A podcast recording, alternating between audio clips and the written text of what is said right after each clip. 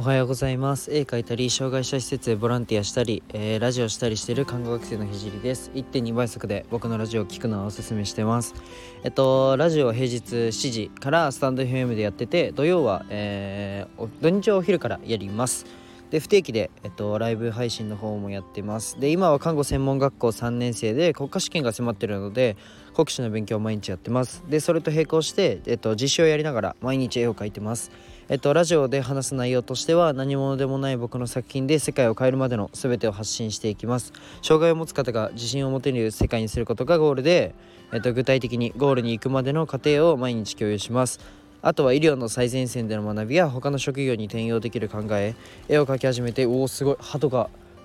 鳩が20匹ぐらい飛んでった。20羽ぐらいか。はい。えっとあとは、えっと、絵を描き始めてえー、3ヶ月で全国選抜作家展に選抜された僕が、えーと、日々発信をしていく中で共有したいなと思ったことを共有したいと思います。まあ、夢を叶えるまでの日記みたいなものです。で今日は、うんと、コミュニケーションって難しいよねっていうテーマで話していきたいと思います。まあ、うんと2度目になるんですけど1.2倍速で聞くのをおすすめしています。で今日はあのー、朝やっと 放送2日ぶりの朝になるんですけどは、えー、と放送が今日も神社からえー、お届けします。で今日は実習で学んだことから考えたことを共有したいと思います。実習では患者さんを1人受け持って実習を行うんですけど自分が受け持った患者さんで退院が伸びてしまって、うんと、入院期間が伸びてしまった患者さんがいたんですけど患者さんはその後なんか抑うつみたいになってしまって全てのことに意欲がなくなってしまいました。で活動量もガクンと下がってずっとベッド上にいるみたいな感じになっちゃいました。で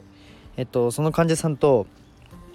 コミュニケーションを取るのがめちゃくちゃ難しかったんでちょっと勉強になるあの自分自身がすごい勉強になるので共有したいと思います。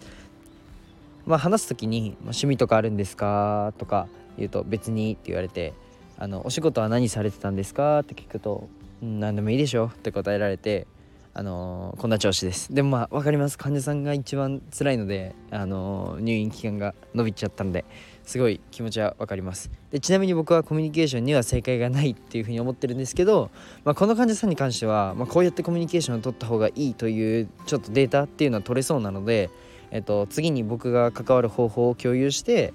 えっと僕は自分のことをしゃべるあ共有してそれが正解だったのかと失敗だったのかっていうのも、えっと、共有していきたいと思います。で自分は、えー、自分のことをしゃべるのが、えっと、好きなんですけど、えー、まずはその患者さんにも自分のことをしゃべれる環境を作りたいと思います。まあ、これがちょっと合ってるか合ってないかはちょっとさておき、えー、そこの聞き方なんですけど、えっと、自分が自分のことを話せる環境まあ僕が、えー、僕自身のことを喋ってる環境を考えると、まあ、このラジオですよね。ラジオだったり、うん、まず周りの人が聞く体制に入ったことを確認できた時だなと思ってなので態度としてはまあ傾聴する姿勢で、まあえっと、関わっていきたいと思います。まあここまでは多分みんなやると思うし僕も昨日までなんならやってました。じゃあちょっとこれは違うなって考えるとじゃあ次に話しやすい環境っていうのを考えると、まあ、周りに第三者がいない。まあ僕は割と今も結構散歩で他の人が通ったりしててもこんな感じで目立つような感じでペラペラ喋れるんですけど多分第三者がいない方が、えっと、喋れることって多いと思います。なので、うん、昨日を考えると、まあ、カーテン越しだったのでもしかしたら隣に人がいるってなるとあんまり自分の話はしたくないのかなとも考えられるのでうん病逆に病室をまあ、出てより人が少ないところに行くのは一つ手としてありなのかなっていうふうに思ってます。あとは自分が話しやすい時っていうのを考えるとやっぱり相手も自分の話をしてくれる時だなっていうふうに僕は思うんですよ。自分ばかり喋るとなんとなくあ自分だけ喋っててなんか申し訳なくなったりまあするじゃないですか。まあ僕はするので。なのでよく看護技術看護技術としてはオープンクエスチョンとかクローズクエスチョンをうまく使ってっていうふうによく言うんですけど、まあ、相手に質問するという手法を使うんですけど、まあ、自分の話すらしてくれない人でしてくれないっていうのはおかしいんですけどしたくない人っていうのは多分いると思うので